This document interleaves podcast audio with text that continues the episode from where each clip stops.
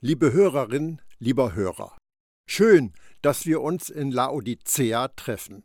Unser letzter Stopp auf der Poststraße hat uns in die bekannteste Stadt gebracht, die in der Offenbarung erwähnt wird. Laodicea liegt auf einem flachen Hügel am Fluss Lykos in der Region Phrygien. Am nordwestlichen Abhang gibt es zwei Theater, und im Süden ein großes Stadion. Die Stadt liegt etwa 150 Kilometer östlich von Ephesus. Die direkte Straßenverbindung dorthin macht Laodicea zu einem bedeutenden Handelszentrum. Waren aus dem Osten kamen durch das syrische Tor in die Stadt und sie wurden durch das Ephesus-Tor in Richtung Westen weitertransportiert. Laodicea wurde um 250 v. Chr. von Antiochos II. gegründet und nach seiner Frau Laodike benannt. 188 v. Chr. fiel die Stadt in römische Hände. Unter der römischen Herrschaft blühte die Stadt auf. Laodicea war eine wohlhabende Finanzmetropole. Stolz auf seinen Reichtum wies es nach dem Erdbeben im Jahr 60 nach Christus ein Hilfsangebot Roms zurück und wurde aus eigenen Mitteln wieder aufgebaut. Sein Reichtum gründete sich neben dem Finanzwesen auf der Textilwirtschaft, vor allem Wolle. Von den Schafen, die in dieser Gegend vorkamen, wurde eine weiche, tiefschwarz glänzende Wolle gewonnen, wovon massenweise Obergewänder hergestellt wurden, die im ganzen römischen Reich ihre Abnehmer fanden. Drei benachbarte Orte Hierapolis 10 Kilometer nördlich und Kolossee 15 Kilometer östlich gelegen, haben es durch den regionalen Handel zu Reichtum gebracht. Aber Laodicea war die größte Stadt unter ihnen. Durch die Nähe zu den Thermalquellen von Hierapolis verdiente die Stadt auch an Kurgästen und Pilgern, die das heilende Wasser als heilig ansahen. Laodicea hatte auch eine große Bedeutung als wissenschaftlich-medizinisches Zentrum, vor allem auf dem Spezialgebiet der Ohrenheilkunde und der Herstellung pharmazeutischer Produkte. In Laodicea wurde die weithin berühmte phrygische Augensalbe hergestellt. Es handelte sich dabei wahrscheinlich nicht um eine Salbe für die Augen selbst, sie wurde vielmehr auf die Augenlider aufgetragen. Aber uns interessiert ja zuallererst die christliche Gemeinde in der Stadt. Sie soll ja ihren Brief von Jesus bekommen. Auch hier hören wir zu, wenn der Leiter der Gemeinde die Botschaft ihres Herrn vorliest. Und dem Engel der Gemeinde von Laodicea schreibe, das sagt der Amen, der treue und wahrhaftige Zeuge, der Ursprung der Schöpfung Gottes. Ich kenne deine Werke, dass du weder kalt noch heiß bist, ach, dass du kalt oder heiß wärst. So aber, weil du lau bist und weder kalt noch heiß, werde ich dich ausspeien aus meinem Mund. Denn du sprichst, ich bin reich und habe Überfluss, und mir mangelt es an nichts. Und du erkennst nicht, dass du elend und erbärmlich bist, arm, blind und entblößt. Ich rate dir, von mir Gold zu kaufen, das im Feuer geläutert ist, damit du reich wirst, und weiße Kleider, damit du dich bekleidest und die Schande deiner Blöße nicht offenbar wird, und salbe deine Augen mit Augensalbe, damit du sehen kannst. Alle, die ich lieb habe, die überführe und züchtige ich. So sei nun eifrig und tue Buße. Siehe, ich stehe vor der Tür und klopfe an. Wenn jemand meine Stimme hört und die Tür öffnet, so werde ich zu ihm hineingehen und das Mahl mit ihm essen und er mit mir. Wer überwindet, dem will ich geben, mit mir auf meinem Thron zu sitzen, so wie auch ich überwunden habe und mich mit meinem Vater auf seinen Thron gesetzt habe. Wer ein Ohr hat, der höre, was der Geist den Gemeinden sagt. Offenbarung 3, die Verse 14 bis 22. Dieser Brief von Jesus war nicht das erste seelsorgerliche Schreiben, das die Christen in Laodicea zugesandt bekommen haben. Jahrzehnte früher hatte Paulus ihnen schon einmal geschrieben. Allerdings ist uns dieser Brief nicht erhalten geblieben. In seinem Brief an die Christen in Kolossä erwähnt Paulus, dass er auch den Laodiceern geschrieben hat. Wenn dieser Brief bei euch vorgelesen worden ist, dann sorgt dafür, dass er auch in der Gemeinde von Laodicea vorgelesen wird. Und umgekehrt sollt ihr den Brief, den ich nach Laodicea geschickt habe, auch bei euch vorlesen. Kolosser 4, Vers 16. Hat Paulus jemals Laodicea besucht? Das ist eins der Geheimnisse in der frühchristlichen Kirche. Man kann es sich kaum vorstellen, dass Paulus nicht zu so einer wichtigen Stadt gegangen ist. Wie hätte er sie übergehen können? Lag sie doch an der Überlandstrecke nach Ephesus. Und doch finden wir in den Schriften des Neuen Testaments keinen Hinweis darauf, dass er in Laodicea oder dem nahe beigelegenen Kolossä gewesen war. In seinem Brief an die Gemeinde in Kolossä erwähnt Paulus aber, dass nicht er ihnen das Evangelium der Gnade gebracht hat. Gelernt habt ihr das alles von Epaphras, der ein lieber Mitarbeiter für uns ist und ein treuer Diener des Messias für euch. Kolosse 1, Vers 7. Paulus mag nicht in Laodicea gewesen sein, aber aus dem Kolosserbrief wissen wir, dass die Glaubenden in Laodicea einen Platz in seinem Herzen hatten. Mir ist es ein Anliegen, dass ihr wisst, wie stark ich mich einsetze, ja welche Anstrengung ich auf mich nehme für euch und für die, die in der Stadt Laodicea wohnen, und für alle anderen, die mich noch nie persönlich zu Gesicht bekommen haben. Kolosser 2, Vers 1. Es scheint, dass schon Paulus sich über die Gemeinde in Laodicea Sorgen machte, und der Brief von Jesus offenbart, dass er allen Grund dazu hatte. Jesus Brief an die Christen in Laodicea sticht hervor unter den sieben Schreiben, und das aus einem erschreckenden Grund. Jesus kann nichts Gutes über diese Gemeinde sagen, nicht ein Wort. Die tote Gemeinde in Sardes hatte noch ein paar Treue, aber in Laodicea gab es nichts Lobenswertes. Die ganze Gemeinde wird negativ beurteilt. Da es aber keine Verdammnis gibt für die, die in Christus Jesus sind, muss man sich fragen, ob es in Laodicea überhaupt eine echte Ekklesia gegeben hat oder nur eine Ansammlung von Namenschristen. Und dem Engel der Gemeinde von Laodicea schreibe, das sagt der Amen, der treue und wahrhaftige Zeuge, der Ursprung der Schöpfung Gottes. Offenbarung 3, Vers 14. Namensgeberin der Stadt war ja Laodike. Der Name besteht aus zwei griechischen Wörtern. Laos, das bedeutet Volk, und Dike, was Recht, Rechtssache, Gerechtigkeit meint. Laodicea kann darum mit richtendes Volk oder herrschendes Volk übersetzt werden. Das ist sicher auch ein passender Name für eine Gemeinde, die von Menschen geführt wurde, denn König Jesus hat man offensichtlich nicht herrschen lassen. Der Kirchenvater Clemens von Rom nennt Archippus von Kolossä als Gemeindeleiter bzw. Bischof von Laodicea, der den Brief von Jesus entgegengenommen haben könnte.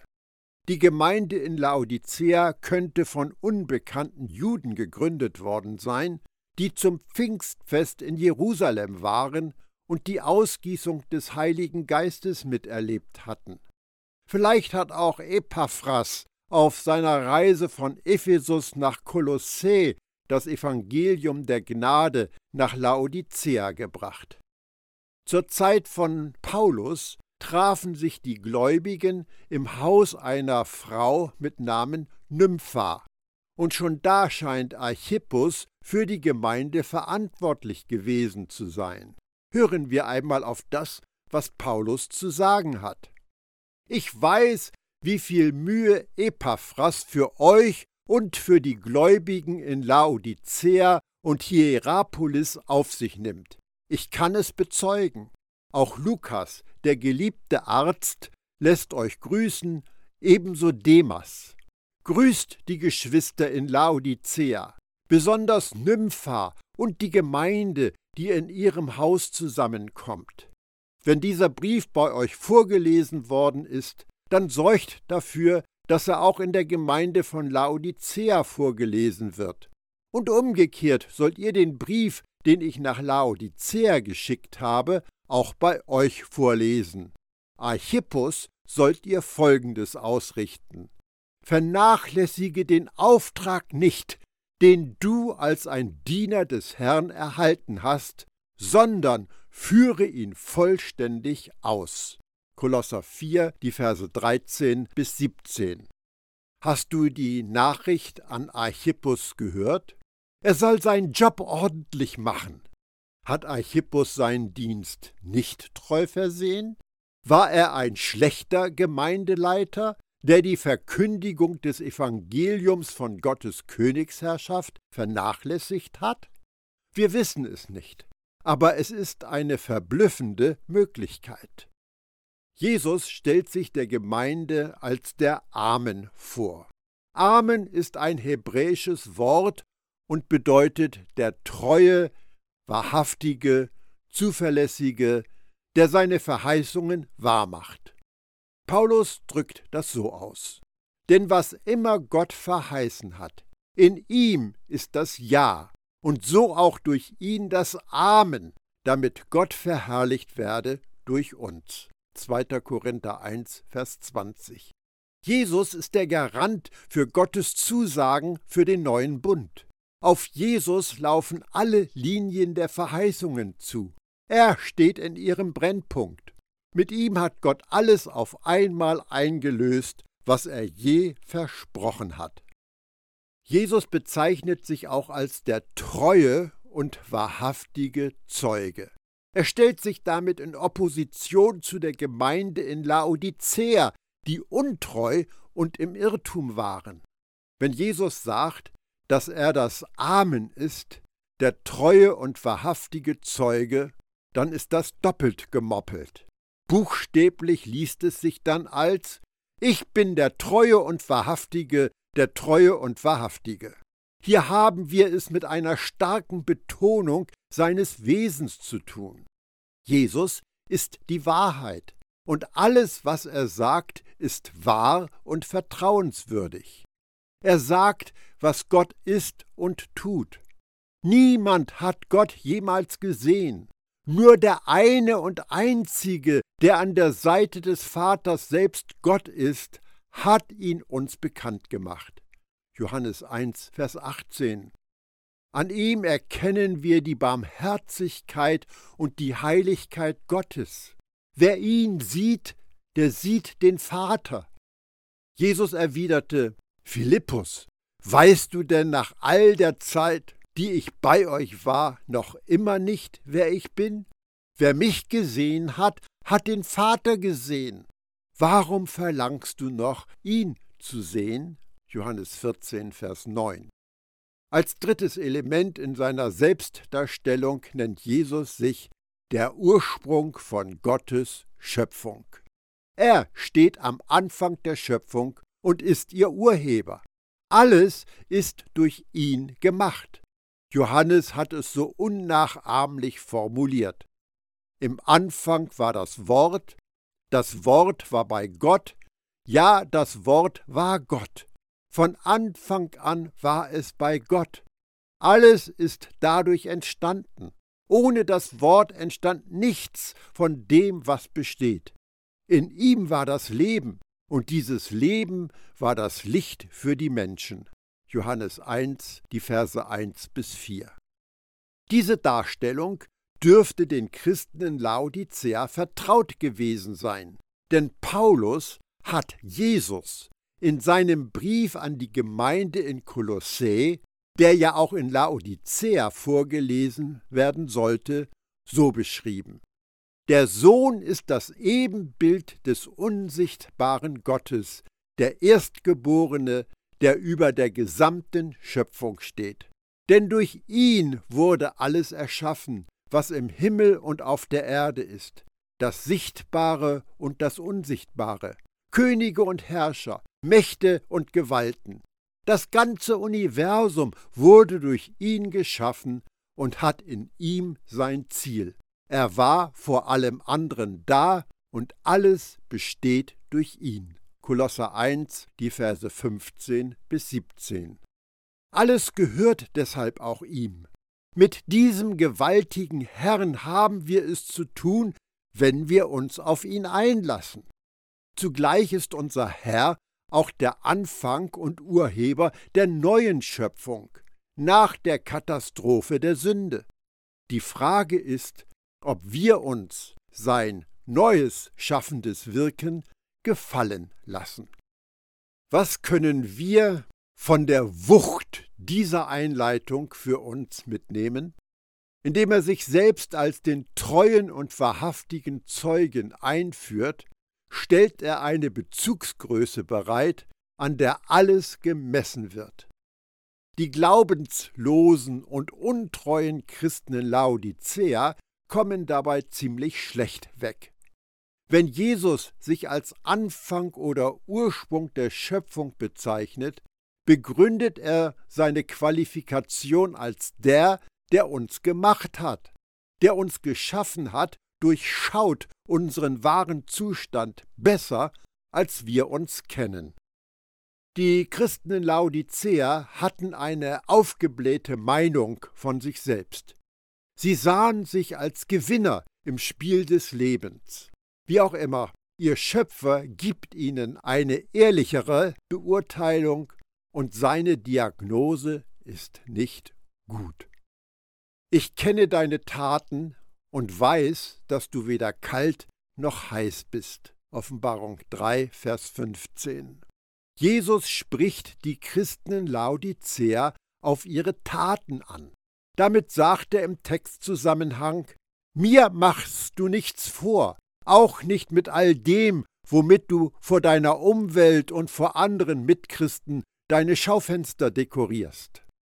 Uns begegnen hier wieder zwei Sprachbilder, kalt und heiß. Es gibt nichts Kälteres als ein gefühlloses Herz, das durch die unerbittlichen Forderungen des Gesetzes abgestumpft ist. Es gibt aber auch nichts Heißeres als ein Herz, das mit der weißglühenden Liebe unseres Vaters im Himmel brennt. Kalt zu sein bedeutet unter den eiskalten Vorschriften des Gesetzes zu leben. Heiß zu sein bedeutet in der sonnigen Wärme der liebevollen Umarmung deines Vaters zu leben. Es bedeutet, sich in der weißglühenden Leidenschaft von Gottes wilder und unbezähmbarer Liebe zu ahlen und in seiner Gnade zu schwelgen. Den Christen in Laodicea wird nun bescheinigt, dass sie weder kalt noch heiß sind. Sie haben sich weder ganz auf das Gesetz eingelassen, noch haben sie sich total der Gnade ausgeliefert. Möglicherweise hast du schon davon gehört, dass es in Laodicea angeblich keine Wasservorkommen gab. Deshalb wurde eine Wasserleitung von den heißen Quellen in Hierapolis nach Laodicea angelegt. Nachdem das Wasser zehn Kilometer durch die Leitung gelaufen war, kam es nur noch lauwarm am Ziel an und war wohl nicht sehr schmackhaft. Die Vergleiche, die von dieser antiken Klempnerarbeit gezogen werden, sind bestechend. aber die dahinterliegende Geschichte ist ausgedacht. Jesus spricht von Vermischung. Kalt ist kalt und heiß ist heiß. Die Christen in Laodicea waren nichts von beidem. Hätten sie unter dem dem Tod dienenden Gesetz gelebt, wären sie kalt wie Leichname gewesen, denn ein unnachgiebiges Gesetz macht kalte Nachfolger. Und wenn sie in dem Sonnenlicht von Gottes Liebe gewandelt wären, hätte seine Gnade sie aufgeheizt. Aber bei den Christen in Laodicea traf beides nicht zu. Ach, wenn du doch nur kalt oder heiß wärst. Offenbarung 3, Vers 15. Es ist doch schon interessant, dass Jesus sich eins von beiden wünscht. Wie passt es mit Jesus Absichten zusammen, kalt zu sein? Ganz einfach. Das kalte Gesetz deckt unser Bedürfnis nach heißer Gnade auf. Einige verstehen den Text so, dass kalt zu sein meint, den Anliegen Gottes gegenüber gleichgültig zu sein. Aber warum sollte sich Jesus das wünschen? Andere sagen, dass kalt sich auf kühle, erfrischende Werke bezieht. Aber Jesus spricht über Menschen, nicht über Taten. Ich wünschte, du wärest kalt. Kalt ist das, was du bist, wenn du 24 Stunden am Tag, sieben Tage in der Woche, 52 Wochen im Jahr unter einem kalten und unerbittlichen Gesetz lebst. Kalt ist sich bewusst zu werden, dass Gott bei Sünde eine Nulltoleranzstrategie verfolgt. Oder wie Jakobus sagt, und wer alle Gesetze bis auf ein einziges befolgt, ist genauso schuldig wie einer, der alle Gesetze Gottes gebrochen hat. Jakobus 2, Vers 10. Ich übertrage einmal ein Psalmwort in der Weise der Schreiber des Neuen Testaments.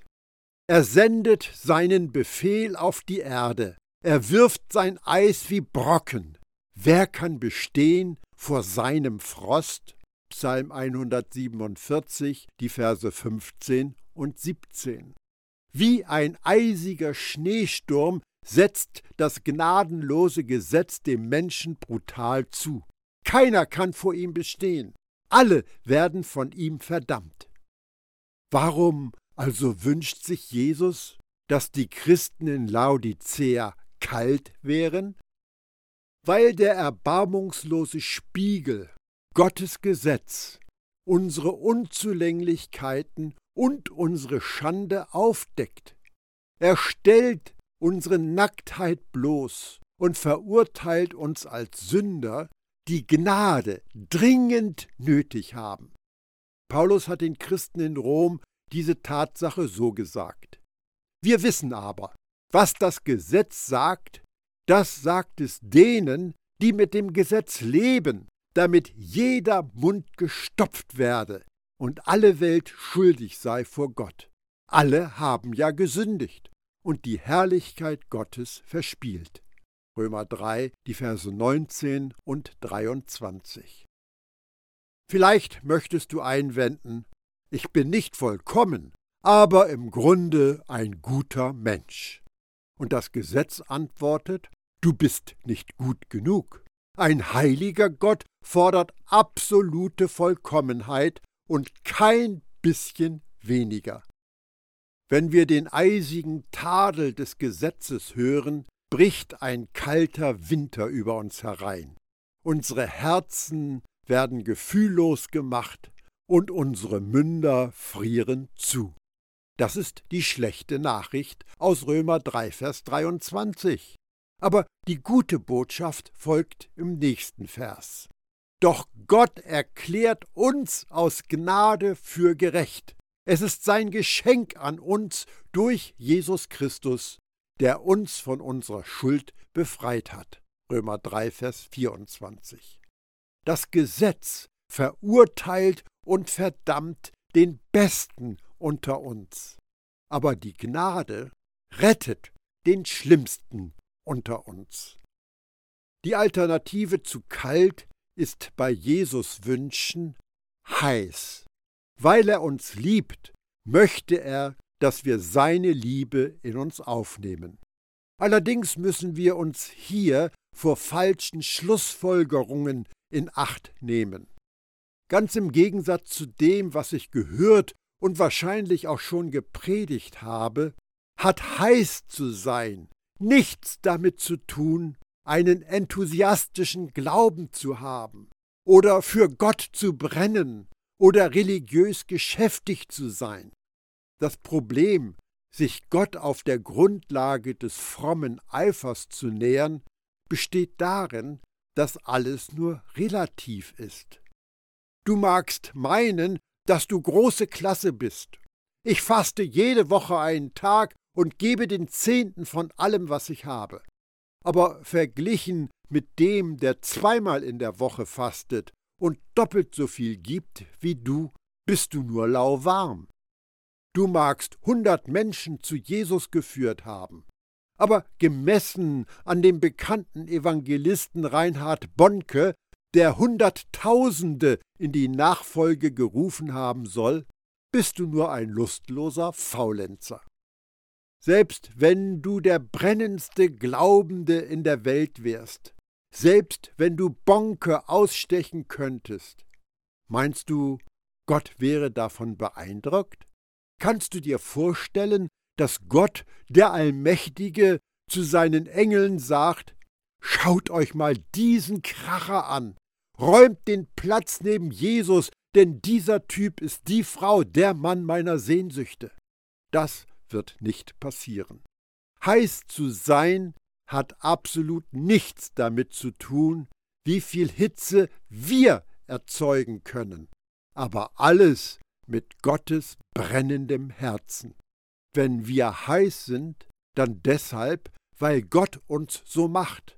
Seine Liebe scheint auf uns und erwärmt uns bis ins tiefste Innere unseres Seins. Jesus wünscht sich von den Christen in Laodicea nicht, dass sie begeisterter oder erfolgreicher wären, obwohl das gute Eigenschaften sind. Er sehnt sich danach, dass sie seine Liebe erkennen und genießen. Die Botschaft ist ähnlich der, die er den Christen in Ephesus hat ausrichten lassen, aber mit einem bedeutsamen Unterschied. Die Leute in Ephesus hatten Jesus Liebe erkannt, sich aber dann von ihr abgewandt.